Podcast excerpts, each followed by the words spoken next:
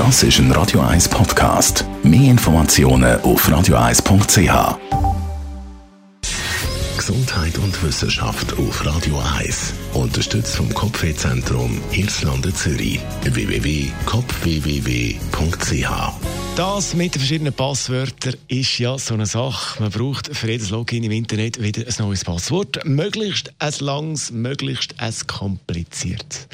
Und dann gibt es die einen unter uns, die dann das Passwort irgendwo aufschreiben, womöglich auf einem Post-it-Zettel, wo jeder dann gerade noch sieht. Aber wisst ihr was? Das machen nicht nur wir Privatpersonen zum Teil so, sondern auch zum Teil die Verantwortlichen für die IT in verschiedenen Firmen.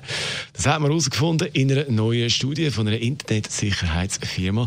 Ganz grundsätzlich heißt in dieser Studie, dass äh, immer noch zu wenig Firmen bei sensiblen Daten die Zwei-Faktor-Authentifizierung brauchen. Also das kennen wir auf dem Online-Banking, dass man das Passwort eingibt und dann kommt man via SMS noch einen Code über, wo man dann auch noch eingibt. Also das ist ziemlich sicher, aber viele Firmen machen das nicht bei sensiblen Daten. Und vor allem hat man herausgefunden, dass viele immer noch das Passwort eben auf so einen Post-it-Zettel dann schreiben.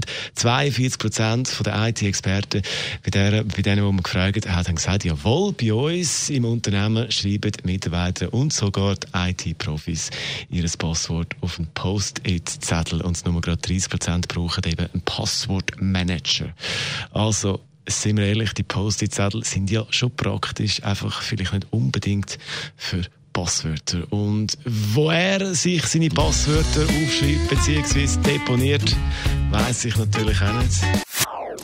Das ist ein Radio 1 Podcast. Mehr Informationen auf radio1.ch.